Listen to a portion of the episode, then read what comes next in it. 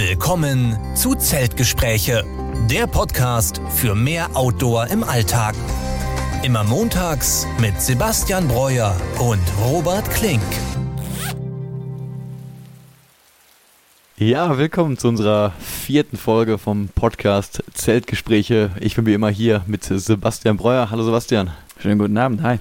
Diesmal auch wieder hier bei mir in der Wohnung. Wir sind frisch aus dem Sauerland zurückgekehrt und wie ihr vielleicht an meiner Stimme hört, habe ich mich ein bisschen erkältet auch. Ist nichts Ernstes, nur, naja, meine Stimme ist ein bisschen heiser, ein bisschen weg. Deswegen wird vielleicht Sebastian heute mal ein bisschen mehr erzählen. Sehr, sehr gerne. Und äh, ja, grundsätzlich haben wir diese Woche halt ähm, viele gemeinsame Sachen erlebt, was wir euch so erzählen können. Ne? Wir haben Silvester jetzt gerade umgehabt. Wir haben Sonntag, den 2. Januar gerade. Und ja, Sebastian, wir kamen gerade aus dem Sauerland wieder. Und vielleicht erzählst du mal, was wir da so gemacht haben. Genau, wir haben eben zusammen Silvester verbracht. Und äh, mein ursprünglicher Plan war eigentlich, in Österreich zu sein und äh, mal gucken, ob ich Snowboard fahren kann. Aber dann sind wir eben zusammen an den äh, Sorpesee gefahren und äh, haben die Gegend auch gut erkundet, würde ich sagen. Mhm. Also ähm, insgesamt sind wir dann am, am Samstag war das äh, wahrscheinlich ungefähr 34 Kilometer gelaufen. Äh, haben natürlich den schönen Sorpesee gesehen, sind auch gut durch äh, den Wald gelaufen, eine sehr, sehr schöne Strecke und auch einfach die Gegend, das, das Dorf ein bisschen angeschaut. Also ja, gerade so Mittelgebirge im Sauerland, wenn man natürlich jetzt nicht so ganz tief wie zum Beispiel im Winterberg drin, aber auch mhm. schon am Anfang am Möhnesee, Arnsberg, Sorpesee. Ist wirklich eine schöne Landschaft, schöne Hügel, schöne Wälder, jetzt gerade natürlich ein bisschen zerfressen durch die ganzen Brockenkäfer. Das haben wir auch deutlich gesehen bei ja. unseren Wanderungen, dass da die Wälder immer so ein bisschen zerfressen waren.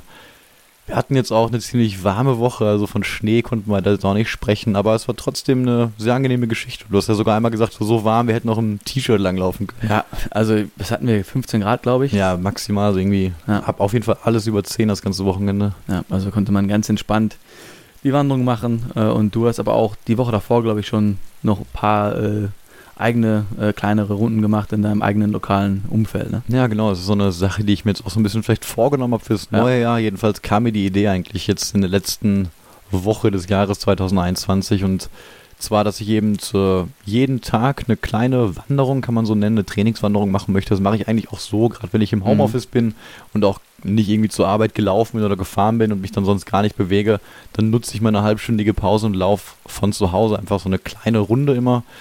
Und ähm, jetzt habe ich mir überlegt, dass das ein bisschen abwechslungsreicher sein könnte und habe einfach für jeden Wochentag, Montag, Dienstag, Mittwoch, Donnerstag, Freitag, eine kleine Route, wirklich mit einem Routenplan, aber Outdoor Active auch geplant und überlegt, wie kann ich in viereinhalb Kilometer, das war so eine Strecke, die ich mir ausgesucht ja. habe, wie kann ich da am besten ins Grüne? Und dann habe ich mir die Karte angeschaut von meiner Haustür und ja, habe halt ähm, auch ein bisschen was von anderen Wanderrouten abgeschaut und habe mir so jede Himmelsrichtung mal angeguckt und fünf Routen gemacht, die dann durch kleine Parks führen, durch Stadtwälder, teilweise auch über Friedhöfe, also so ein bisschen, wo man mal weg von den Häusern kommt, weg von der Straße, vor allem von den Hauptstraßen und gerade hier in Essen, Bergerhausen, Stadtwald, Hutrop ja. die Ecke, da ist es schon teilweise echt grün auf jeden Fall. Wir haben immer viele kleine Parkanlagen mhm. und ich habe einfach fünf Wege gesucht, die ja dadurch führen und habe dann auch jetzt in der laufenden Woche jetzt noch, ähm, ich glaube, erst am Dienstag angefangen und bin dann kontinuierlich jeden Tag dann diese Runde gelaufen. War echt schön, ist eine gute Entspannung. Es dauert meistens, ich, also ich wandere ja ein bisschen schneller auch, jetzt ja. nicht, wie man das vielleicht bei einer Tracking-Tour machen würde, sondern schon irgendwie mit 6, 7 km/h. War schon ordentlich. Ja, und ja. dann bin ich so meistens bei, bei 35 bis 40 Minuten immer. Und ja, das ist auf jeden Fall eine Sache, um fit zu bleiben. Und ähm, das bereitet mich dann immer gut auf die längeren Touren am Wochenende vor. Ja, und äh, wir sind heute auch noch eine kleine Runde gelaufen. Also ich glaube, zwölf Kilometer waren das. Und ja. äh, man sieht einfach, man ist doch äh, relativ schnell hier in Essen äh, im Grün wirklich. Ja? Ja. Also da sieht man nicht viele Häuser, man hört keine Autos und ist dann wirklich in einem super schönen Naherholungsgebiet. Und äh, die Idee vom Fitbleiben in der Woche ist natürlich super wichtig und diese wenn du dann jeden Tag deine vier Kilometer oder viereinhalb Kilometer läufst, dann bist du natürlich auch super fit dann für die längeren Touren, die wir mhm. jetzt ähm, im nächsten, äh, in diesem Jahr, pardon, ja. in diesem Jahr äh, geplant haben. Ist natürlich jetzt kein, kein Joggen, was ich mache, was ich mache, sondern wirklich halt normales ja. Wandern und auch jetzt in dem Fall ohne Rucksack. Ich könnte natürlich aus Trainingsgründen irgendwie einen 10 Kilo Rucksack mitnehmen mhm. und damit laufen, aber ja, das geht mir da hauptsächlich wirklich um die Bewegung, ne, dass die Beine so fit sein. bleiben. Ja. Und was ich eben mache, das, äh, ich würde es so als, als Schnellwandern oder Speedhiking bezeichnen, dass ich eben bei gerader Strecke und bei steigender Strecke ganz normal wandere, mhm. aber sobald es bergab geht, dass ich mich dann wirklich fallen lasse und dann aber auch so, so wirklich jogge oder renne, aber jetzt nicht extra noch beschleunige, sondern mich dann einfach so ein bisschen die Bremsen löse quasi mhm, und dann den ja. Berg runterrolle und deswegen, da kommt man schon mal dann irgendwie auf 14, 15 km/h bestimmt. Und das ist natürlich der Unterschied zum, zum Joggen, wo ich einfach immer renne, ne? vielleicht auch wenn es ja. bergauf geht, auf jeden Fall auf gerade Strecke auch, oder zum Trailrunning, wo ich sage, ja, das ist halt viele auch dann nicht bergauf rennen, sondern man hauptsächlich nur irgendwie auf Trails geradeaus mhm. rennt oder bergab. Du hast ja auch letztens an einem Trailrunning-Event teilgenommen. Daher war ja. es ja, glaube ich, so, dass die Leute dann auch oft, wenn es steil bergauf ging, äh, gewandert sind, anstatt ja. gerannt sind, oder? Also sehr schnell hochgegangen, würde mhm. ich sagen, aber es wurde nicht hochgelaufen. Also es waren einfach zu viele Höhenmeter hochgelaufen und dann, wenn es runterging, dann Hell breaks loose und äh, ja man sprintet quasi runter. Bist du dann bei deinen äh, Routen auch mit Stöcken unterwegs oder lässt du die dann zu Hause? Die Woche war ich jetzt erstmal ohne Stöcke unterwegs. Ja. Ich, ich, kannte die Route noch nicht so gut, aber ähm, ich habe das halt auch nicht so gerne, wenn ich da jetzt ähm, auf Straße mit den Stöcken laufe. Mhm. Ich benutze ja auch keine Gummikappen und ja. äh, ist natürlich auch ein bisschen lauter. Und gerade für so kurze Wege, da braucht man das nicht unbedingt. Ich habe die Stöcke auch hauptsächlich gerade auf längeren Touren, um dann eben noch die letzten 10, 20 Prozent eben rauskitzeln zu können. Man mhm. kann einfach länger, weiter, entspannter laufen. Man kann ein bisschen was von der Belastung, die man auf den Beinen hat und der Muskelkraft auf die Arme übergeben.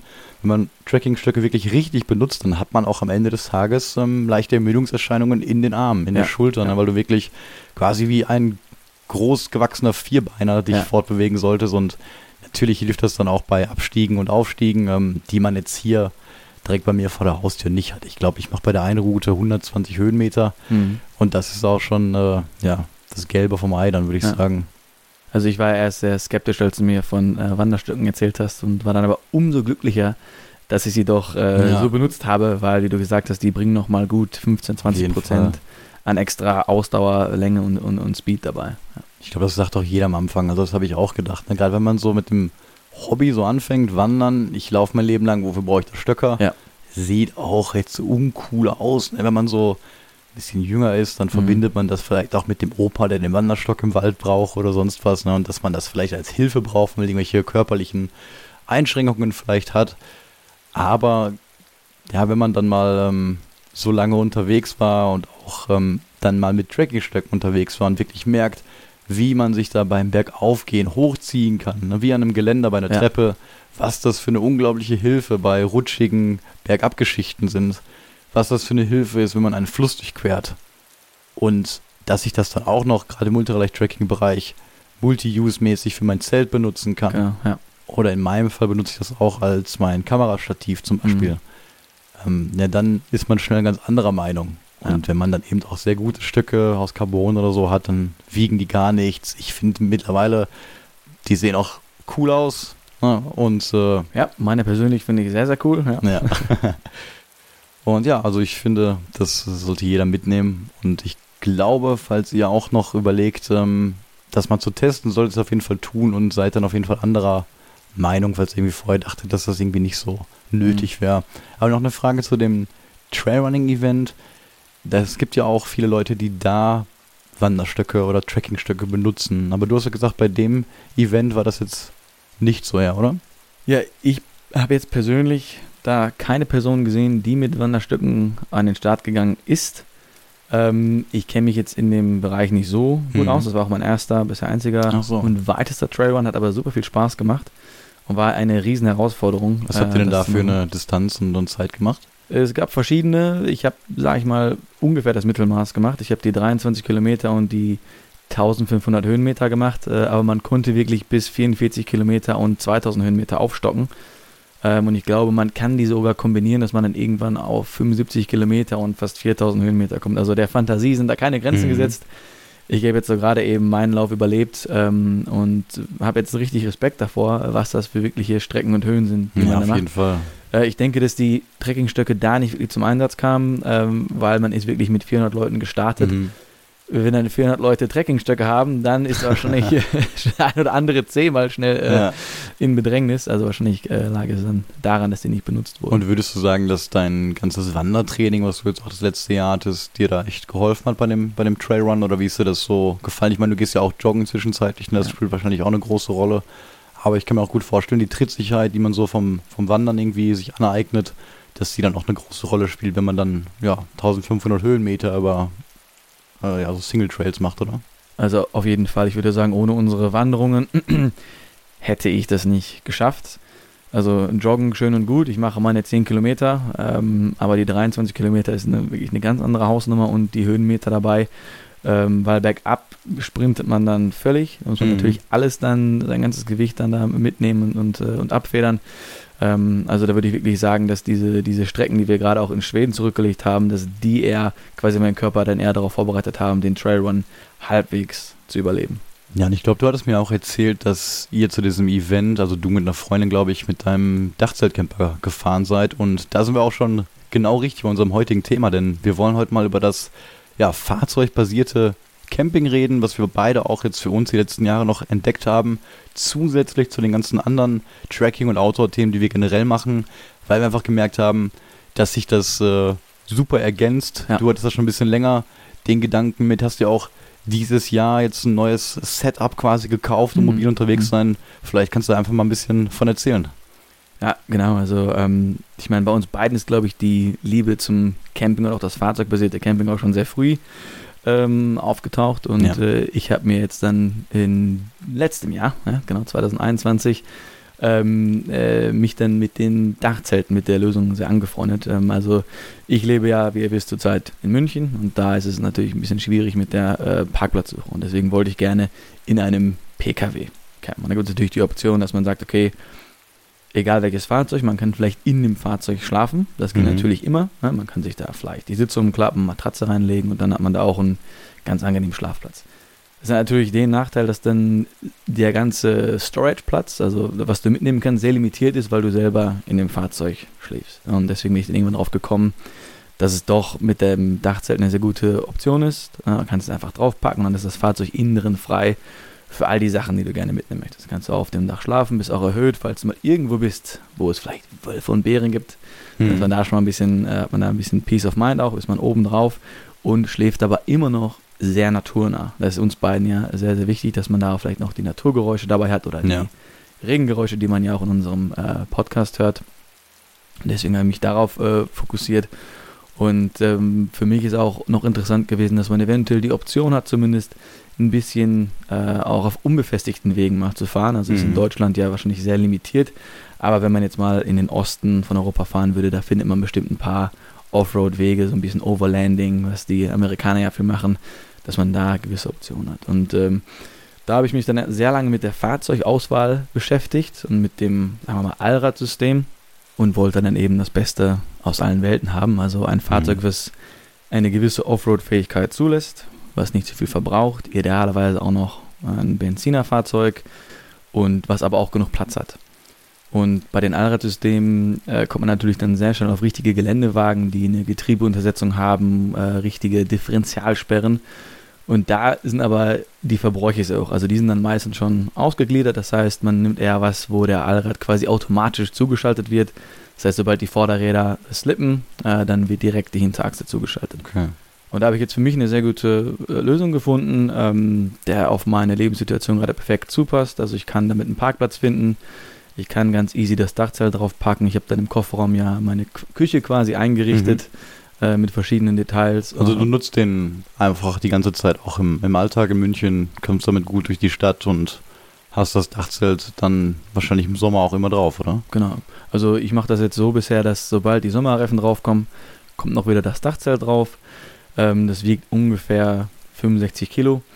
Ähm, man muss dann einfach gucken, äh, was dann die dynamische Last, Dachlast für das Fahrzeug ist. Die meisten sind bei 70 Kilo. Also das sollte eigentlich dann gar kein äh, Problem sein. Mhm. Bei mir ist es, glaube ich, 75 Kilo und mit dem Dachträger bin ich dann jetzt so bei ähm, 72 oder so. Da ist noch ein klein bisschen Luft nach oben. Man sollte da wirklich immer gucken, dass das, dass das passt mit der dynamischen Last, also wie viel in der, bei der Fahrt erlaubt ist. Im Stand ist eigentlich fast alles erlaubt. Also ich glaube, da können dann so 300 Kilo ganz easy in okay. dem Dachzelt schlafen. Ja. Es gibt ja auch mehrere Unterschiede von Dachzelten, das ist mir auch mal erklärt und wahrscheinlich gibt es da auch Gewichtsunterschiede, oder? Ja, ähm, und Preisunterschiede auch. Mhm. Also ich habe mich jetzt für, das nennt sich ein Soft Shell Tent äh, entschieden. Also wie der Name schon sagt, ist quasi wie ein normales Ground Tent, ist quasi ein, ähm, aus normalem Stoff, äh, Zellstoff äh, gemacht, hat dann eine, eine Regenplane drüber und äh, das klappt man quasi auf oder seitlich auf wie ein Buch äh, von dem Auto und dann ist dann die Leiter unten, die auch eine, eine das Gewicht dann hält beim, beim Schlafen. Mhm. Und diese Softshell-Zelte, äh, die befinden sich dann so zwischen äh, ja, 50 und 65 Kilo je nach Stoffdicke. Ja, okay. Und dann gibt es eben die Hardshell-Tents, die sehen dann quasi so ein bisschen so aus wie eine Dachbox. Ne? Das ist dann auch, glaube ich, auch auf, aus GFK gefertigt, mhm. oben und unten die Teile. Ähm, äh, die sind schneller im Aufbau, also man muss dann vielleicht vier oder fünf Laschen lösen und dann poppt das nach oben, sind Gasdruckfedern drin. Ähm, also wie auch bei normalen äh, T5, California zum Beispiel auch mit den Gasdruckfedern, das geht dann relativ schnell. Ähm, die sind in der Anschaffung meist doppelt so teuer äh, okay. wie die Software. Woran liegt das? Wo sind da die Vorteile? Einfach nur von der Bedienbarkeit oder? Die Aufbauzeit ist wirklich gute zwei, drei Minuten schneller. Ja, auch die Abbauzeit, muss man auch mal dran denken, wenn man es im Regen oder äh, ja, im Regen oder im Schnee dann auf- und abbauen muss, ist dies, die Zeit dann schon sehr, sehr wichtig. Ähm, es ist ein bisschen aerodynamischer. Mhm. Also äh, bei dem Softshell-Tent ist es wirklich wie ein, quasi ein Ziegelstein im Wind und äh, die Hardshell-Zelte äh, ja, die haben dann eine Aerodynamik wie eine Dachbox zumindest. Die wiegen zwar mehr, also dann sind das schon manchmal 80 bis 100 Kilo, da muss man dann wirklich dann aufs Datenblatt mal schauen, ob das Auto das so tragen kann. Ähm, aber ja, die sehen in den Augen mancher Leute eben ein bisschen schöner aus auf dem Auto und haben eine bessere Aerodynamik. Mhm. Und natürlich ist man noch ein bisschen besser von den Elementen geschützt, weil du eben oben und unten dann die, äh, die GFK-Platte hast. Okay, also du würdest schon sagen, dass die meisten Fahrzeuge jetzt auf jeden Fall auch theoretisch für ein Dachzelt in Frage kommen würden. Es gibt ja auch unterschiedliche Größen, wahrscheinlich unterschiedliche Gewichte, die dann für das jeweilige Fahrzeug vielleicht angepasst werden könnten. Aber generell kann man sagen, man sollte schon ein bisschen längeres Fahrzeug oder größeres Fahrzeug haben, ja, oder? Ja, auf jeden Fall. Ich sag mal so, der, der normale Van oder Kombi äh, oder auch ein, ein, normaler Golf, ne, das passt überall drauf. Zumindest mhm. die Softshell-Zelte. Ne, ja. Die kann man überall draufpacken. Die gehen dann so los bei einer Breite von, ich glaube, 1,40 ungefähr. Die sind meistens so 2,30 lang, also eine super große Liegefläche, auch alle mit einer Memory Foam Matratze drin, also schon fast ein Glamping äh, mhm. Schlafkomfort. Und die gehen überall drauf und die kann man dann relativ gut zu zweit auch einfach anbringen. Das sind dann ja. quasi vier Schrauben, die du anbringst an dem äh, im Querträger und dann kannst du direkt losfahren. Also du kannst das Auto dann super schnell wieder in den, sag ich mal, Normalzustand zurückbringen und es verkaufen, wenn du möchtest. Aber generell, wenn jemand ein Auto schon hat, dann ist es sehr wahrscheinlich, dass man dann ein Softshell-Dachzelt einfach drauf anbringen kann und dann kann man eben schauen, wo man dann kochen möchte, ob du dann im Kofferraum kochen möchtest oder draußen. Ich habe jetzt für mich eben quasi eine Küche im Kofferraum eingerichtet mit verschiedenen Gegenständen und die Rücksitzbank komplett freigelassen, dass man da mal auch vielleicht sich eine mhm. Runde aufhalten kann, falls es gerade draußen ganz schlechtes Wetter ist. Und das ist natürlich eine sehr coole und einfache Option, wenn man schon vielleicht ein passendes Fahrzeug dafür hat, sich dann noch ein Aufstelldach zu holen, um dann eben auch mal quasi dieses Zelt-Camping-Feeling mal auf seinem Auto auch zu haben, mal schnell auch für ein kleines Mikroabenteuer am Wochenende mal wegzufahren, dort irgendwie auf einem schönen Stellplatz stehen kann und man kann ja auch, gerade weil man das ja auf PKWs macht, auch ähm, ja überall quasi legal stehen. Auf vielen Parkplätzen sind eben Wohnmobile oder vielleicht mhm. sogar Vans verboten, wo es jetzt vielleicht mit einem Dachzelt erstmal kein Problem wäre. Ich komme ja generell in jede Nische quasi rein, gerade mit einem Offroad-Fahrzeug ähm, kommst du auch auf sehr schöne Plätze. Wir benutzen ja beide die App Park for Night genau. und da gibt es auch mittlerweile extra eine Kategorie, wo Leute eben auch Offroad-Stellplätze anzeigen können. Und ähm, ja, da haben wir beide schon auch einige schöne erlebt. Und ja, gerade mit dem Dachzelt, wie du sagst, kommt man da Stellen einfach hin und ähm, kann das Ganze dann aufbauen. Ja, ich persönlich habe zum ersten Mal mit einem Dachzelt äh, auf Island genächtigt. Da kann man das auch einfach mieten. Da hatte ich, glaube ich, einen Suzuki Vitara, mhm. ein, ein, gutes Offroad-Fahrzeug auch für die Größe zumindest. Und da war ein, äh, ein Hardshell-Zelt drauf für zwei Personen. Äh, und das war dann eben gut, dass man das relativ schnell aufbauen kann. Äh, die Campingplätze waren in Island auch super. Und die Temperatur, ich würde sagen, um den Gefrierpunkt. Aber auch da mit den geeigneten Schlafsäcken gar kein Problem. Und die Campingplätze hatten meistens dann äh, eine Kochstelle überdacht mhm. oder auch manchmal wirklich in einem Gebäude. Also das war auch gar kein Problem. Aber so isolieren die Dachzelte ja wahrscheinlich auch gar nicht. Also man hat wirklich dieses pure Natur- und Outdoor-Gefühl, was du auch bei, bei einem normalen Trekkingzelt zum Beispiel hast, oder? Ich denke, dass der Stoff vielleicht minimal dicker ist als mhm. bei dem normalen Tracking-Zelt, aber klar, alle Naturgeräusche hörst du, was ja eigentlich eine, eine schöne Sache ist. Ähm, vor den Elementen bist du aber wirklich komplett geschützt, also da kam gar nichts rein. Du hast an den Fenstern, du hast meistens wirklich vier bis acht Fenster, manchmal sogar mit verschiedenen Dachluken. Ja. Und alle Fenster haben äh, eine Verdunklung und ein Moskitonetz. Okay. Manche haben dann sogar auch noch eine Klarsichtfolie dazwischen. Also da hast du wirklich dann Möglichkeiten für ne, die Ventilation und zum Rausgucken. Und da gibt es ja natürlich dann viele Fotos auf Instagram, wo dann Leute im Dachzelt liegen und dann eben dieses quasi Baumhaus-Aussicht dann nach draußen haben. Ja, es hat natürlich auch Vorteile, eben weil es nicht so gut isoliert ist. Da ne, bist du ja auch näher draußen, näher an der Natur. Ne, das wollen wir auch gerade, dass wir da mehr mitkriegen. Und da du so hoch bist, hast du natürlich gerade an so schönen Spots wie einem See oder irgendwie mhm. vor der Klippe an dem Meer eine besonders gute Aussicht, weil du eben auf zwei Meter Höhe oder ungefähr sowas auf deinem ja. Auto eben oben drauf liegst. Genau, und das bringt auch noch so ein gewisses Sicherheitsgefühl mit, zumindest für mich. Man fühlt sich da sehr geborgen. Es ist super gemütlich und ähm, es ist schon schneller aufzubauen als jetzt ein normales, größeres Campingzelt. Also so in fünf bis zehn Minuten, wenn man das zu zweit macht, äh, ist das gar kein Problem, das aufzubauen. Ja. Und äh, man kann dann natürlich dann jedes Mal, wenn man es wieder aufbaut, hat man noch eine bessere Routine drin. Ich habe das noch nicht so lange drauf auf dem Fahrzeug, deswegen ich brauche noch so meine zehn Minuten manchmal, um das aufzubauen. Ähm, für den schlaffertigen Zustand, wenn man es nur aufklappt, das sind so eigentlich drei Minuten, hm. aber man hat dann eben solche, sagen wir so Aluminiumstangen, um dann die ganzen Fenster aufzustellen und das dauert dann halt ein bisschen, bis man quasi den richtigen ja. relaxing Camp Mode erreicht hat.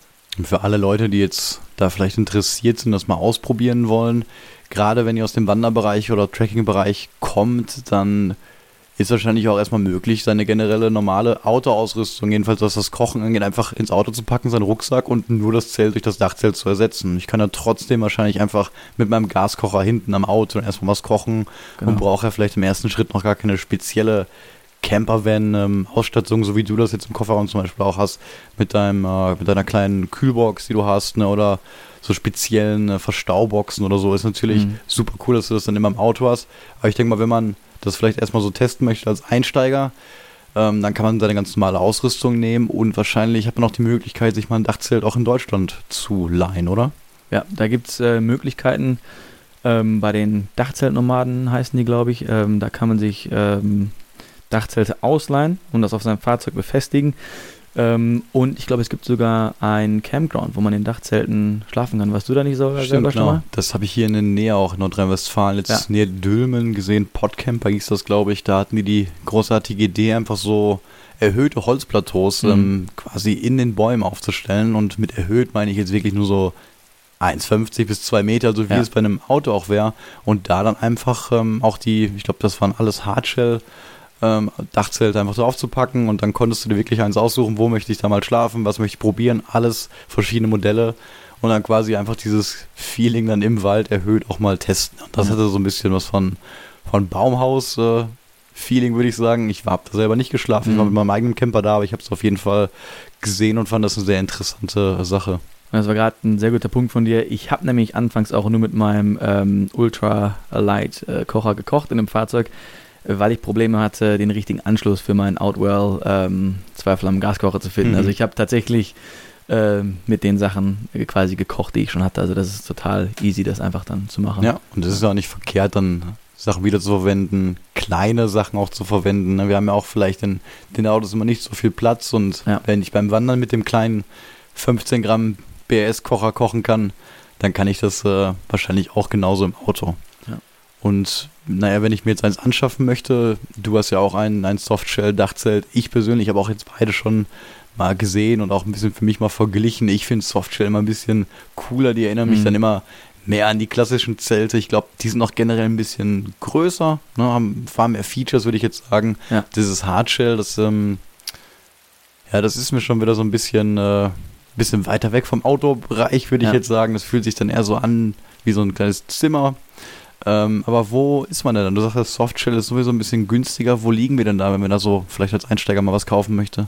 Ja, also ich habe jetzt, ähm, ich glaube, das waren 1500 Euro. Ähm, da kriegt man dann wirklich ein sehr, sehr gutes 1,40 breites, 2,30 langes Softshell-Dachzelt. Äh, Nigelnagelneu und mit sehr guter Ausstattung, also dass du dann einen guten Stoff hast, äh, eine gute Dicke der Matratze, gute ähm, Reißverschlüsse und einfach gute verwendete Materialien dafür. Und bei den guten Hardshell-Dachzelten, da ist man dann wirklich, also ungelogen beim doppelten Preis. Mhm. Es gibt ja die berühmte, oder mittlerweile kennen das, glaube ich, viele, die iCamper heißen die. Ähm, da geht es dann so bei 3000 Euro los. Ne? Und ähm, das äh, war es mir denn jetzt persönlich nicht wert, dass ich habe einfach nicht diesen Mehrwert gesehen in dem, in dem Hardshell-Zelt. Aber klar, ja. man muss es für sich austesten, was einem da mehr gefällt. Ähm, klar. Aber generell habe ich einfach daran sehr gemocht, dass, wie gesagt, dass es auf jedes Fahrzeug draufpasst und dass man immer wieder das Fahrzeug in den Originalzustand äh, zurückversetzen kann. Also man kann auch auf sein Leasing-Fahrzeug das wahrscheinlich auch ohne Probleme draufpacken. Ja, und wenn man mal eins von beiden dann auswechseln möchte, verkaufen möchte, dann ist man da auch nicht irgendwie ja. an die Kombination gebunden und man kann eben jetzt, wie du sagst, für 1500 Euro dann ein vollwertiges Camper-Erlebnis wirklich haben, was normal bei dem Preis überhaupt nicht möglich wäre in anderer Konstellation. Also ja. kann eben viele Sachen wiederverwerten auf jeden Fall. Und du hast das ja selber jetzt dieses Setup, ich glaube, jetzt so vielleicht sieben, acht Monate um den ja, Dreh. Ja. Und ja, was waren so deine, deine Highlights, die du bisher schon damit erlebt hast? Ich meine, die Saison war jetzt auch ein bisschen kurz, würde ich sagen. Und ähm, du warst ja auch viel anderweitig unterwegs. Aber was waren so ein paar Sachen, die du jetzt schon äh, mal gemacht hast? Ja, die Saison war gezwungenermaßen kurz äh, wegen ein paar Lieferengpässen. Ja, das ist ja bei vielen Leuten im Camping- und Autobereich wahrscheinlich aufgetreten. Ja. Äh, deswegen hatte ich es erst, äh, ich glaube, Mitte, Ende September und wollte dann so viel wie möglich noch mitnehmen, war dann wirklich jedes Wochenende unterwegs. Also immer Wochenendtrips gemacht und mein Highlight war, äh, ich glaube, das Karwendelgebirge in Österreich. Das hat mir sehr, sehr gut gefallen. Also da gab es verschiedene Schluchten, äh, sehr viele super schöne Wälder. Und es war sehr, sehr wild und da es auch schon ein bisschen kälter wurde, war es sehr, war sehr, sehr wenig los. Also man hatte die Trails quasi für, für sich alleine. Ich habe dann dort ein bisschen versucht für den Trailrun, der dann noch später im Jahr war, zu trainieren. Äh, und das hat mich auch so ein bisschen an die kanadische Natur dort erinnert. Also äh, ja, blaue Flüsse, schroffe Felswände und mhm. diese großen Tannenbäume.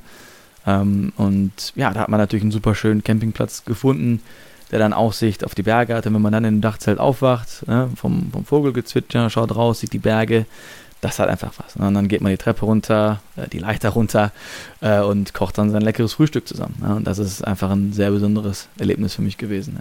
Ne? Ja, kann ich mir vorstellen. Also genau diesen, diese Idee hatte ich ja auch. Ich habe ja auch dieses Jahr oder letztes Jahr, wir sind ja schon am 2. Januar, ja. ähm, habe ich ja auch meinen Van bekommen mhm. und da nicht mitten im Dachzelt, sondern mit einem Aufstelldach. Ja. Und die beiden Sachen haben viele Gemeinsamkeiten. Es sind beides zeltartige Konstruktionen, die ich auf meinem Fahrzeug habe. Also die Vorteile sind eigentlich und die Nachteile auch identisch. Es ist Sehr kühler, ähnlich, ja. du bist nah in der Natur, du hast eine Geräuschkulisse. Das kann auf dem Campingplatz nachteilig sein, wenn deine Nachbarn noch bis drei Uhr morgens ja. äh, eine Party machen. Es ja. kann aber auch Vorteile haben, wenn du wirklich auf einem schönen, freistehenden Naturparkplatz bist und dann mit dem Vogelgezwitscher aufwachst. Die Unterschiede daran sind natürlich einerseits, würde ich sagen, dass man bei einem Dachzelt natürlich aus seinem Fahrzeug raus muss und dass das ja. nicht dort integriert ist. Und in meinem Fall, ich habe jetzt einen Pössl Vanstar, das heißt, das ist ein ausfahrbares Aufstelldach, auch ein kleiner Van. Viele kennen so einen klassischen T6 California oder auch einen Beach, der hat eben dann nur das Aufstelldach drauf ähm, und keine integrierte Küche jetzt so wirklich. Und genauso ist es eben auch nur auf Citroën-Basis bei mhm. Pössl. Ich habe das gemacht, weil mir das äh, einfach optisch persönlich ein bisschen besser gefallen hat und man auch ein bisschen weniger dort gezahlt hat. Aber im Prinzip sind die beiden Autos ähm, natürlich relativ identisch. Ja. Ja, und wie gesagt, ähm, das Aufstelldach ist dann oben drauf und der große Vorteil, den man natürlich da noch hat, ist, dass man nicht nur das Dach ausfährt, sondern auch den Boden mit nach oben machen kann und mhm. dann eben einen riesigen Raum hat. Normal kann man eben in dem Fahrzeug nicht stehen und sobald dann die Decke hochgeht, ist wirklich so ein Wow-Effekt, was mich damals auch so überzeugt hat mhm. Ähm, bei diesen Fahrzeugen, dass man dann auf einmal da die Stehhöhe hat, ein riesiges Raumgefühl, man ähm, kann auch oben lüften, gerade wenn man dann unten einen Tisch aufbaut. Ähm, ich habe ja auch alles modular bei mir im Camper, also genauso wie bei dir auch. Wir haben keine fest verbauten Sachen so wirklich. Ja. Ich habe äh, unten meinen, meinen Bambustisch, den ich dann aufbaue und kann dann darauf auch mit einem ähm, zwei Flammenherd Gas anschließen. Das mache ich auch in kleinen Gaskartuschen, die ich normal auch beim Wandern benutze mhm. Und ähm, kann dann da ganz normal kochen und die Luft auch dann äh, den ganzen Nach Dunst oben, ja. abziehen lassen. Und da ist natürlich der Hauptunterschied, würde ich sagen. Vielleicht, dass es ein bisschen schneller geht, ähm, wie man das vielleicht auch bei den Hardshell-Dachzelten hat. Das ist ja eine ja. ähnliche Mechanik, wie du gerade genau. schon gesagt hast, mit den Federn. Ähm, aber dass ich eben ja nicht raus muss, um vielleicht in mein Zelt zu kommen. Ja. Genau, die Stereo ist da wahrscheinlich der entscheidende Faktor und das ist natürlich dahingehend ein super Vorteil, dass sobald das Wetter schlechter ist, muss ich dann oben in meinem Dachzelt sitzen mhm. ne, und du kannst dann äh, in, deinem, in deinem Camper stehen, in, in, deinem, in deinem Fenster und äh, diese Innenausstattung, die du dir selber, sag ich mal, zusammengesucht hast, ähm, das passt ja wirklich alles wie die Faust aufs Auge. Also ich glaube, dein zwei Flammenkocher, der passt da genau auf deinen aufgebauten Bambustisch und ja. Ich saß ja selber schon drin, habe ja auch schon übernachtet und das kreiert einfach eine sehr, sehr wohnliche Atmosphäre. Du drehst die beiden Vordersitze um, ist dann eine super tolle äh, Vierer-Sitzgruppe quasi. Äh, hinten die Boxen auch noch, da passt auch alles wirklich komplett äh, perfekt rein. Man kann dann auch hinten die, die ganze Klappe aufmachen also ich denke mal, beide unsere Lösungen, die wir da für uns gefunden haben, die passen in unseren Lifestyle so gesehen perfekt rein. Ich habe dann vielleicht die, ein bisschen die Nase vorn, was diese Offroad-Fähigkeit, die ich ja selten genutzt habe, äh, betrifft. Aber du hast natürlich dann die, den Interior Space einfach da, äh, der dann da dein, dein Riesenvorteil ist. Ja, bei mir war das eben auch, mein altes Auto ging zu der Zeit auch gerade kaputt. Also ich hätte mir ein neues Auto ja. zulegen müssen. Genau. Ich brauche auf jeden Fall ein Auto und ähm, dann ist natürlich die Option, interessant ein Alltagsfahrzeug zu haben. Mhm. Das Fahrzeug, das ich habe, ist 4,99 Meter lang, also total stadttauglich ja, auch. Ne? Da sind manche ich, Kombis länger, ne? Ja, ja, da komme ich überall rein. Es ist genau 1,99 hoch. Also ich komme auch in jedes Parkhaus rein. Ja. Ähm, oder in die meisten, manche. Ich mhm. habe jetzt eins entdeckt, aber auch 1,90, aber trotzdem Aufstelldach hat es eben eine Höhe von 1,99. Und es, es kommt ja immer noch quasi von einem, einem Space Tourer, der dem T6 quasi ähnlich ist. Und das mhm. sind ja einfach super Fahrzeuge, die auch Familien fahren oder als Limousine benutzt werden. Und da habe ich mir einfach überlegt, möchte ich jetzt wirklich nur ein Fahrzeug haben, was ich dann nur nutze, um von A nach B zu kommen? Oder möchte ich auch die Option haben, quasi noch darin zu übernachten. Und ich habe mir auch so eine ähm, Box unten geholt, dass mhm. unten auch nochmal zwei Personen schlafen können. Wir waren ja selber mit Philipp auch in Schweden ja. dort unterwegs, haben zu dritt da geschlafen. Also ich habe einfach die Möglichkeit, da vollwertig mit vier Leuten zum Beispiel drin zu schlafen. Kann das als mein Alltagsfahrzeug nehmen, je nachdem, was ich mache. Vom mhm. Montag bis Freitag gehe ich arbeiten, am Wochenende nutze ich das quasi als meinen Wohnraum. Es gibt Leute, die in der Fahrzeuggröße auch komplett Vanlife machen und ja. darin auch ähm, komplett mal Monate leben, was ich vielleicht auch mal nächstes Jahr mhm, ja. ähm, probieren möchte, auf jeden Fall. Und da sich für mich einfach dann keine Nachteile geben und da ich sowieso Interesse hatte, auch, ja, weil du mir immer so spannende Sachen von den Dachzelten erzählt hast, mhm. ähm, da mal die ähnliche Schiene zu fahren. Und ich muss äh, echt sagen, dass mir das dieses Jahr, wie ich auch in der letzten Folge über Mikroabenteuer erzählt habe, ähm, sehr viele neue Abenteuer ermöglicht hat. Und einfach ja. mal ganz spontan, wenn man auch wenig Zeit hat, in der Woche mal einfach rauszufahren, kurz zu schlafen und wieder zurückzukommen. Und auch ja, dadurch, dass wir die Dachzelte haben, vorzugsweise versuche ich bei mir auch immer oben zu schlafen, natürlich, ja. wenn es das Wetter erlaubt. Mhm. Ähm, ja, dass ich dann auch in der Natur schlafe und da eben die Kulisse super mitnehmen kann, was ich eben nicht könnte, wenn ich ja einen ausgebauten klassischen Van vielleicht hätte dann ja mit geschlossenen, äh, isolierten Türen in einem Raum quasi wieder schlafe. Ja, dich dann quasi von der Natur wieder ein bisschen äh, entziehst. Und ja, das, das stimmt natürlich, dass das sehr erfolgreich dann in deine eigenen Abenteuer integriert. Und wir haben ja auch äh, Teil der Strecke nach Schweden sind wir damit gefahren. Ne? Und da hatten wir, konnten wir auch dann ganz entspannt mit drei Personen darin schlafen. Und wir vielleicht auch noch dazu sagen müssen, dass ja keiner von uns mit dem Fahrzeug zur Arbeit fährt. Ne? Also wir machen ja nicht, äh, fahren nicht morgens zur Arbeit in den Berufsverkehr mit unseren Fahrzeugen, sondern ja. meistens vielleicht einmal die Woche fahren wir irgendwo hin und dann eben am Wochenende auf ins Abenteuer. Ja, das ist natürlich ähm, auch wichtig. Ich meine, wenn ich mir jetzt einen speziellen Camper kaufe, die sind natürlich auch teurer als ein, als ein Pkw oder als ein gebrauchtes ja. Pkw vor allem. Ähm, dann möchte ich vielleicht auch nicht jeden Tag 100 Kilometer damit zur Arbeit fahren, weil natürlich die, die Motorleistung sich dann nicht nur auf das Fahrzeug an sich niederschlägt, sondern auch ein bisschen auf das Ganze drumherum. Ich fahre ja. natürlich immer quasi mein Mini-Häuschen äh, mit rum und das ist natürlich ein bisschen schade, wenn ich das dann hauptsächlich dazu nutze, um von A nach B zu kommen. Deswegen ja. finde ich, sollte man eine gute Balance haben. Da ist vielleicht noch ein bisschen mehr der Vorteil beim Dachzelt, dass ich da dann sagen kann, okay, das Auto hat jetzt hier seine 300.000 weg, weil ich das vielleicht für den Alltag immer genutzt habe. Dann hole ich mir ein neues, nehme das Dachzelt aber mit. Ja, das hätte genau. ich natürlich äh, bei dem Van nicht. Deswegen, ja, wie du sagst, ich fahre damit auch ähm, mehr selten zur Arbeit, äh, generell auch selten mal rum, aber ich habe auf jeden Fall die Option, wenn ich irgendwo hinfahre ne, und einkaufen fahre oder sowas. Man hat natürlich bei einem Camper auch sehr großen Stauraum. Ja, da passt einiges rein. Ja, ja ich könnte theoretisch auch noch ähm, meine, meine Schlafbox hinten rausnehmen, da noch drei Sitze machen. Man hätte dann bis zu acht Sitzplätzen insgesamt im Auto. Also auch sehr flexibel, vielleicht mal in Zukunft auch mehr familientauglich und ähm, ja, das war dann insgesamt für mich äh, eine sehr gute Lösung. Und du hast mir auch erzählt, dass jetzt schon ein zweites Fahrzeug in äh, Bestellung ist. Und äh, da hast du aber ein bisschen was anderes mit vor. Äh, vielleicht kannst du das mal unseren. Genau, also erzählen. wie ich gerade schon gesagt habe, das Auto, was ich mir jetzt geholt habe, den kleinen kompakten Van, ja. das war wirklich als direkte Alternative zu meinem privaten Pkw mhm. gedacht. Ähm, das war wirklich mein, mein Hauptauto.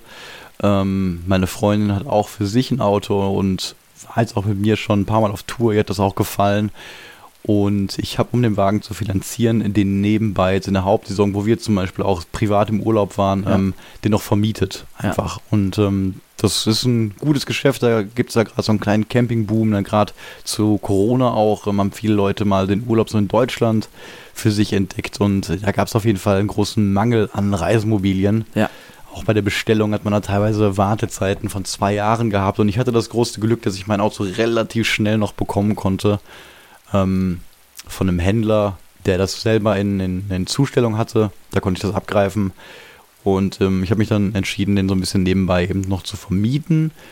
Und äh, wir fanden das generell so gut, auch das ganze Camperleben und ähm, das Vermieten, dass meine Freundin auch gesagt hat, sollen wir uns nicht einen zweiten Wagen mhm. holen, vielleicht ein bisschen größer, mit dem man auch mal ein bisschen länger noch unterwegs sein kann. Und wir haben uns dann für eine Klasse quasi größer entschieden, nicht mehr in dem kleinen, kompakten Van-Bereich, sondern für einen Kastenwagen.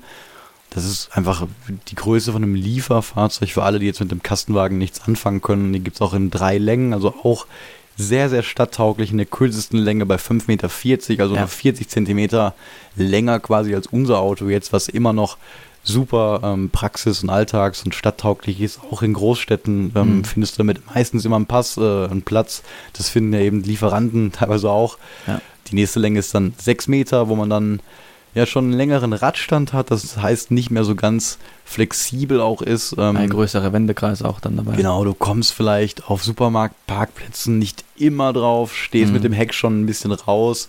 Ich würde sagen, dass das mit ein paar Abstrichen immer noch ganz gut möglich ist, aber alles, was darüber ist, nämlich die 6,40 Meter, ja, da hat man schon, finde ich persönlich, schon deutlich Einschränkungen und ich muss ja auch beide Fahrzeuge quasi bei mir vor der Wohnung parken. Ich habe keinen Stellplatz dafür. Ja. Ich muss immer einen Parkplatz finden und ähm, ja, möchte auch jetzt kein riesen Wohnmobil zum Beispiel ähm, vorm Haus stehen haben. Sind die 6 Meter 40 war es oder 50 ähm, Kastenwagen auch noch bei 3,5 Tonnen oder muss man da dann schon einen anderen Fahrzeug, äh, Führerschein dabei haben?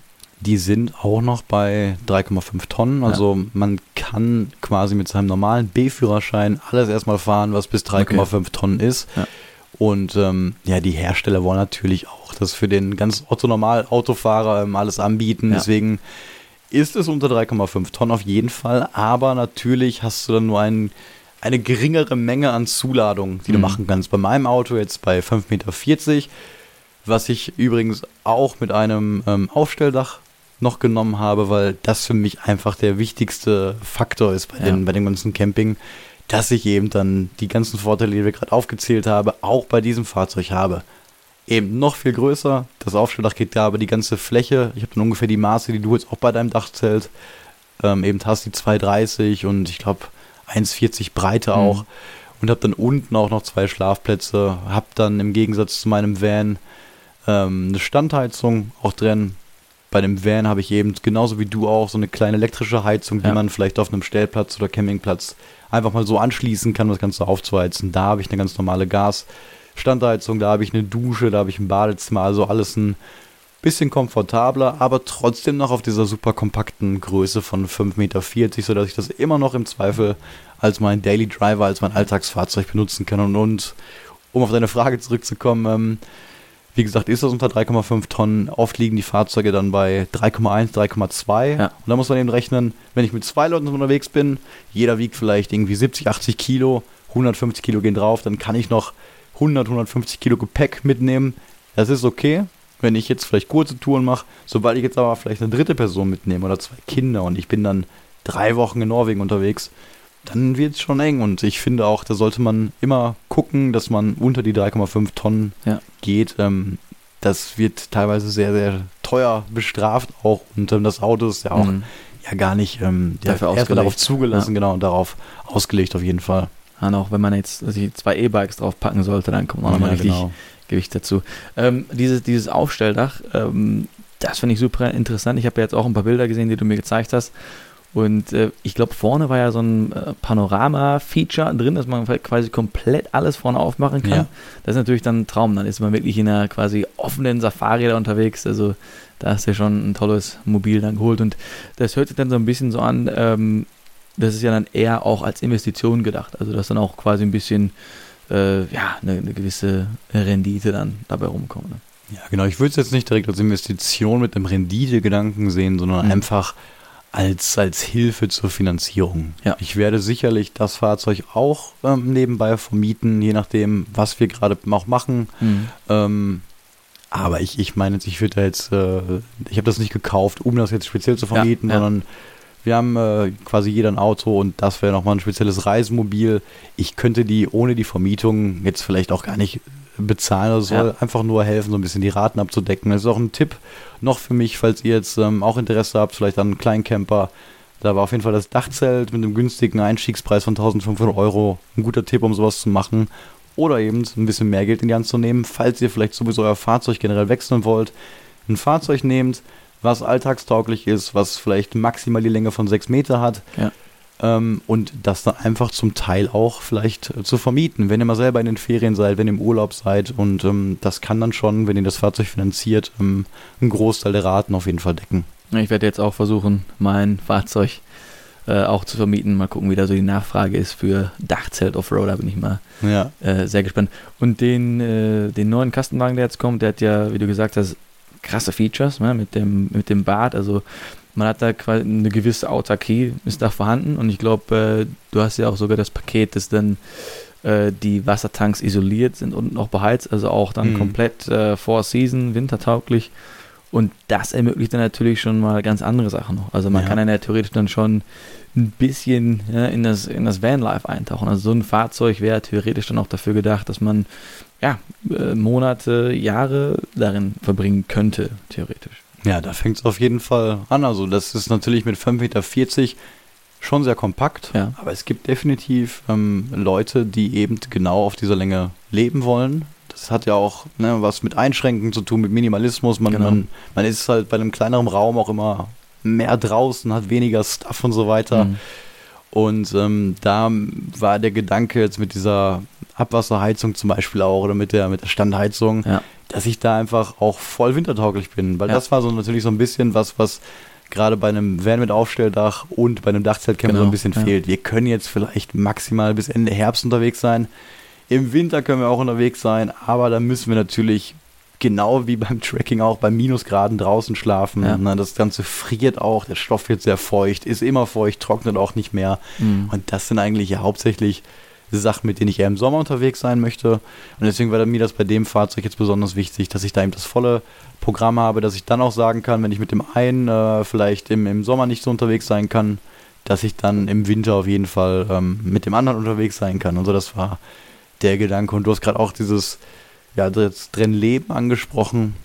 Das ist natürlich bei einem Kastenwagen da der auch eigentlich von einem Nutzfahrzeug kommt und dasselbe Chassis, also das Gestell von mhm. diesem Nutzfahrzeug nimmt, ist er jetzt so semi-gut isoliert. Natürlich, ähm, die, die Wohnmobilbauer, die machen da ein bisschen Schaum rein, du ja. hast eine Isolierung, die jetzt, ich würde sagen, einem normalen Pkw auch entspricht, die natürlich immer noch mehr ist, als wenn er gar nichts wäre, vor allem ja. auch bei einem Zelt. Ähm, aber du musst natürlich schon gut heizen, gerade wenn du im Winter stehst und Energieeffizienz ist natürlich auch ein Thema. Deswegen, wenn du dauerhaft in einem Fahrzeug wirklich leben willst, ähm, dann würde ich persönlich sogar zu der einen größeren Klasse greifen. Also wo wir dann wirklich von den teilintegrierten Fahrzeugen sprechen, die immer noch dann auf der Nutzfahrzeugbasis sind. Zum Beispiel Fiat Ducato ist ja. da ein häufiges Modell. Und dann hast du eben das Fahrerhaus noch ganz normal. Ähm, ja, von dem ja. Fahrzeug, genau. Und der Wohnmobilbauer nimmt einfach alles ab da ab und baut dann eben ja, einen Kasten hinten aus dem wirklich sehr robusten und leichten Material GFK. Ja. Und auch hast, mit einer besseren Isolierung dann. Genau, ja. mit einer besseren, viel besseren Isolierung und ähm, du hast natürlich auch dann mehr Fläche. Das Nutzfahrzeug ist erstmal nur so breit wie das Fahrerhaus. Machst du einen Kasten hinten drauf, ist der erstmal generell 30 cm breiter. Maximal aber so breit wie deine Spiegel vorne. Das heißt, du ja. kommst theoretisch auch durch dieselben Lücken. Und da würde ich sagen, wird es dann Sinn machen, auch ein bisschen länger natürlich dann zu gehen. Gerade wenn du sagen würdest, ich möchte da wirklich mal ein Jahr drin leben oder auch für immer. Dann würde ich sagen, sollte man dann auch schon in die Länge von sechs oder sieben Meter gehen. Ich glaube, das geht da bei den Teilintegrierten auch ähm, bis 7,40 Meter, sogar ohne dass du noch einen neuen Führerschein quasi brauchst. Also ja. ohne dass du den, ich glaube, das ist die C-Klasse machen musst, also ja. immer noch unter den 3,5 Tonnen bleibst. Da gibt es natürlich auch eine Klasse drüber, die dann bis 7,5 Tonnen geht. Da hast du natürlich auch viel mehr Schnickschnack drin. Aber ihr könnt mal selber schauen, gerade bei diesen teilintegrierten, die sind nicht unbedingt sehr viel teurer teilweise als zum Beispiel ein sehr guter T6.1 ähm, California. Ja, also ja. man bekommt da wirklich teilweise ein sieben Meter langes, fahrbares, kleines Haus, was man wirklich sich überlegen könnte, mal darin zu wohnen. Ja, also Preis-Leistung ist da eine, eine, sehr, sehr gute Sache. Und auch die, die Grundrisse, die kann man fast wirklich für, für, jeden, für jede Wünsche wirklich anpassen. Also da gibt es ja wirklich jedes Jahr irgendwelche Neuheiten, wo dann super interessante und innovative Features dann drin sind, wie jetzt einen, den wir gesehen haben mit quasi einem, ja, äh, einem, einem Wirtschaftsraum oder quasi begehbaren Kleiderschrank, wie auch immer ja. man das dann benutzen möchte. Äh, und, und, das bringt dann noch mehr wirklich die Möglichkeit, dann auch, äh, ja, da wirklich alles mitzunehmen, was man braucht für sein Leben und dann, dass man dann auch dann eben kochen, leben und schlafen kann. Und die, die Isolierung da, ist ein sehr, sehr guter Punkt. Äh, da will ich nochmal einen kleinen Exkurs äh, zu meinem Lieblingsthema Dachzelte machen, äh, weil die, ich war dann wirklich auch im Herbst unterwegs und die Kondensation, die ist schon merklich, wenn man drin ist, weil es ist schon sehr gut abgedichtet und es bildet sich einiges an Kondensation. Ähm, man kann da aber ein bisschen Abhilfe auch schaffen, wenn man da noch ein bisschen mehr lüftet. Das habe ich für mich jetzt gelernt, dass man doch mal ein paar die Fenster so einen Spalt weit offen lässt und wenn man wirklich winterfest unterwegs sein will, dann kann man sich auch noch ein Innenzelt dazu bestellen, was man innen drin aufhängt, was dann eine, ja, einen gewissen Grad an mhm. Isolation ähm, ja, eben ermöglicht dann okay. für dich, für die, für die, ähm, für die Sachen. Und was Vanlife anbetrifft, da haben wir uns ja, haben wir beide auch schon viel darüber diskutiert. Äh, ich glaube, du bist ja da der, äh, der Vorreiter davon oder der Fan davon, dass man sich eben diese Teilintegrierten anschaut, da eine gute Lösung findet, äh, weil ich glaube, da ist die, die Mobilität einfach ein Riesenthema. Die, diesen, ähm, diesen Punkt kann man nicht außer Acht lassen. Ich habe ja lange Zeit mich mit Tiny Homes äh, beschäftigt. Ja, genau. Und da hat man eventuell äh, oder sehr wahrscheinlich ein bisschen mehr Platz drin, aber ist natürlich mit der Mobilität dann doch sehr eingeschränkt. Man sagt es ist, es mobil, aber das auf deutschen Straßen zu bewegen, ist natürlich auch erstmal eine gewisse Kunst und äh, auch was dann die rechtlich, rechtliche Lage angeht. Also du kannst ja mit dem Teilintegrierten wirklich fast überall stehen. Mhm. Da kannst du vielleicht auch noch was, was zu sagen. Mit dem Tiny House musst du dann genau gucken, wie sind da die Recht, wie ist da die rechtliche Lage? Wo kann man das abstellen? Was ist jetzt Baugrund und äh, ja. was für Größen äh, gibt es da auch noch? Ja, Gerade in Deutschland ähm, ist das ja echt eine Katastrophe noch. Also wir ja. erleben ja wirklich in den letzten fünf Jahren, würde ich sagen, dass wir so einen Trend hin zu diesem minimalistischeren Wohnen erleben. Dann kommt ja. auch wieder so ein bisschen natürlich aus Amerika, Tiny Home oder Leben generell im, im, im Auto, Vanlife ne, oder im Mobilheim. Viele Leute leben hierzulande eher auf Campingplätzen, das erlebt ja. man viel, oder auch in ihren Schrebergärten, ne, gerade hier im Ruhrgebiet. Und ähm, wir kennen das ja auch. Also ich habe ja auch selber einen Campingplatz in Holland zum Beispiel, ja. wo ich auch groß geworden bin. Und da kennt man dieses Gefühl, wie toll das ist, einfach in kleinem Maße zu leben und sich nicht immer vollständig dem, dem riesigen Konsum mit riesigem Haus hinzugeben, sondern einfach ein kleines Haus zu haben, wo auch aber der Schwerpunkt auf der Natur und ich sag mal im kleinen Sinne Gartennähe liegt, dass ja. du eben sehr häufig draußen bist und schnell draußen bist und das bist du, wie gesagt, natürlich eher, wenn dein Wohnraum ein bisschen kleiner ist. Und das ja. ist sehr schade, dass wir eben in Deutschland da so viele Barrikaden für diese Tiny House Geschichte haben. Also wirklich ein kleines, irgendwie 20 Quadratmeter großes Haus, was du am liebsten in die Natur abstellen würdest ähm, und da auch möglich autark leben würdest. In Deutschland geht das natürlich sofort. Du brauchst die volle Baugenehmigung, wirst komplett genau, behandelt, ja. als wenn du da das riesige, den riesigen Palast irgendwie ähm, bauen möchtest. Und das ist natürlich sehr schade. Gerade auch ähm, mit der Campingplatzkultur. Da wird dann auch noch haarscharf unterschieden. Darf ich da jetzt meinen Wohnwagen hinstellen? Darf ich da ein festes Vorzelt hinstellen? Darf ich da ein Mobilheim hinstellen? Darf ich da ein Tiny House hinstellen? Bei Tiny House hört dann oft auch der Spaß auf, sodass ja. das selbst auf vielen Campingplätzen einfach verboten ist. Aber was man auch erzählt, mittlerweile gibt es auch immer mehr diese Tiny House Dörfer, wo das explizit dann auch erwünscht ist, dass man da sein Häuschen quasi hinstellen ja. würde, oder? Es gibt einige Campingplätze, die das äh, anbieten auch. Ja, und da gibt es auch wirklich viel Entwicklung. Also ich hoffe, dass es dann in den nächsten äh, Monaten und Jahren doch einiges tut, dass das wirklich vereinfacht wird, wenn Leute diese alternative Lebensstil mal austesten wollen oder für sich mal äh, erleben wollen, mhm. dass es dann einfacher möglich ist. Weil im Endeffekt wollen die Leute ja weniger konsumieren oder auch vielleicht ein bisschen nachhaltiger leben. Und das sollte ja doch irgendwo ja, einfach gemacht werden. Da sollen ja keine, wie du gesagt hast, Barrikaden da im Weg sein. Ähm, und es sind noch viele Tiny House Villages in Planung, was natürlich noch andere Vorteile hat, ähm, weil dann da auch eine Community entsteht. Ich denke, du kennst das wahrscheinlich von einem Platz in Holland. Äh, da kennt man die Leute und dieses Community-Feeling äh, mit wahrscheinlich gleichgesinnten Leuten ist auch generell eine tolle Sache, dass man dann zusammen vielleicht mal ähm, einfach was kocht, zusammen vielleicht auch einen kommunalen Garten äh, mit, mit Sachen hat zum Anpflanzen. Also da gibt es einfach viele, viele tolle Modelle und ähm, auch tolle Projekte, die auf in anderen Ländern schon klappen, die ich dann auch gerne in Deutschland so mal äh, sehen würde.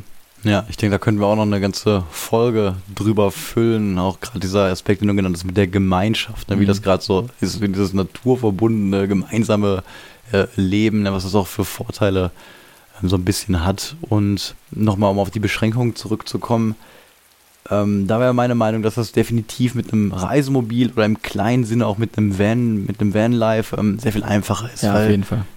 Solange dein, dein Auto oder dein Wohnwagen rollen kann, mobil ist und im besten Fall auch noch den eigenen Motor drin hat, also mhm. sofort fahren kann, wird dir halt in Deutschland, ähm, wir sind das große Autoland, da wird dir überhaupt nichts in den Weg gelegt. Wir haben, jede Gemeinde hat einen Stellplatz, einen Wohnmobilstellplatz, wo du wirklich für drei Euro die Nacht im besten Fall dein Abwasser entsorgen kannst, Frischwasser bekommst und auch die ganze Nacht Strom bekommst. Ja. Und ich habe selber schon mit vielen Leuten gesprochen, die wirklich Vollzeit in riesigen Wohnmobilen leben. Irgendwie, wir reden davon 12 Meter Fahrzeugen auf ähm, wirklich LKWs äh, mhm. bauten. Die haben dann wirklich den kompletten Hausstand da drin mit ja. Waschmaschine und Backofen und alles mögliche, also wie zu Hause. Und ähm, ich finde immer ein guter, gutes Mittelding, wenn man das vielleicht mal ein Jahr machen will, ähm, ist eben diese teilintegrierte Lösung von um die sieben Meter. Ne? Da kommst du günstig bei weg. Du kannst noch so halbwegs auch noch in eine Stadt damit fahren. Ja. Zumindest mal irgendwie deine Freunde besuchen oder so dort auch einkaufen. Musst du eben ähm, in eine Straße suchen, die mhm. vielleicht daneben ist, ein Stück dahin laufen. Und ähm, ich denke mal, von der Größe kann man sich da auch arrangieren. Gerade wenn man vielleicht alleine ist oder auch als Paar sollte das ähm, insgesamt eigentlich ganz gut möglich sein. Ja, und in der jetzigen Lage ist man auch immer sicher, dass man das Fahrzeug dann relativ schnell wieder für denselben, wenn nicht sogar einen höheren Preis verkaufen kann. Also ja. das kann man vielleicht doch mal antesten und dann wird man das Fahrzeug relativ schnell wieder los und kann es wieder liquidieren. Ne? Und natürlich ja. gibt es noch die eine andere Option, das, was auch viele Leute machen, dass die das einfach selber ausbauen. Ne? Also man kauft den, den nackten, Klar, wenn ja. das nackte Fahrzeug und wenn man dann die Ahnung hat, äh, baut man das aus. Ne? Da kann man auch direkt dann seine eigene perfekte Solaranlage ja, drauf bauen und alles Mögliche. Ja. Oder sonst auch bestehende Systeme nachrüsten ja. oder da individualisieren. Also gibt es viele verschiedene Möglichkeiten und wie ihr hört auch zum Thema alternative Lebenskonzepte vielleicht oder Wohnkonzepte zumindest, wo wir uns gerade auch so ein bisschen ähm, Gedanken gemacht haben und wir darüber gesprochen haben. Da können wir vielleicht auch nochmal eine getrennte Folge irgendwann machen, weil das ja auch ein interessantes Thema ist. Aber generell, ähm, was man so als Fazit sagen kann, die Möglichkeit zu haben, mit einem Fahrzeug mal schnell rauszufahren und da auch zu campen, vielleicht auch mit einer Wanderung, mit einer Tracking-Tour zu verbinden. Was ich oft mache, habe ich auch gesagt, ich fahre Freitag raus, schlafe, wenn ich ankomme ja. im Auto, gehe dann Samstagmorgen los, laufe 30 Kilometer, schlafe mit dem Zelt im Wald, komme wieder, fahre nach Hause. Diese ganzen Abenteuer zu haben, die Möglichkeit dazu, ähm, das ist eine tolle Sache, egal ob man das mit einem Dachzelt oder mit einem Van macht oder auch mit einem Kastenwagen. Das sind auf jeden Fall alles spannende Lösungen, egal wie man das macht. Man kann das sehr gut immer in den Alltag integrieren lassen und auch vielleicht eure bestehenden Fahrzeuge nutzen, falls ihr mal sowas ausprobieren wollt oder etwas mieten, wie du gerade auch gesagt hast, Sebastian. Mhm. Ja, und wir hoffen, dass euch der Podcast hier in dieser Folge vielleicht auch ein paar neue Ideen geben konnte oder ein paar Infos, ähm, um sowas mal selber zu versuchen. Und ja, damit sind wir am Ende. Sebastian, hast du noch was zu sagen? Ja, ich hoffe einfach, dass äh, ihr nächste Woche wieder reinhört bei uns. Ja, ich glaube, das ist auch das letzte Mal, dass wir uns jetzt hier sehen. Nächste Woche wirst du wahrscheinlich wieder in München sein, richtig? Ja. Wenn das Fahrzeug bis dahin repariert ist, sehen wir, würden wir uns dann aus München hören. Genau, ich werde dann in München, dann machen wir wieder den Remote Podcast. Alles klar, dann wünsche ich dir schon mal eine schöne Heimfahrt und bis nächste Mal. Bis nächste Mal. Ciao.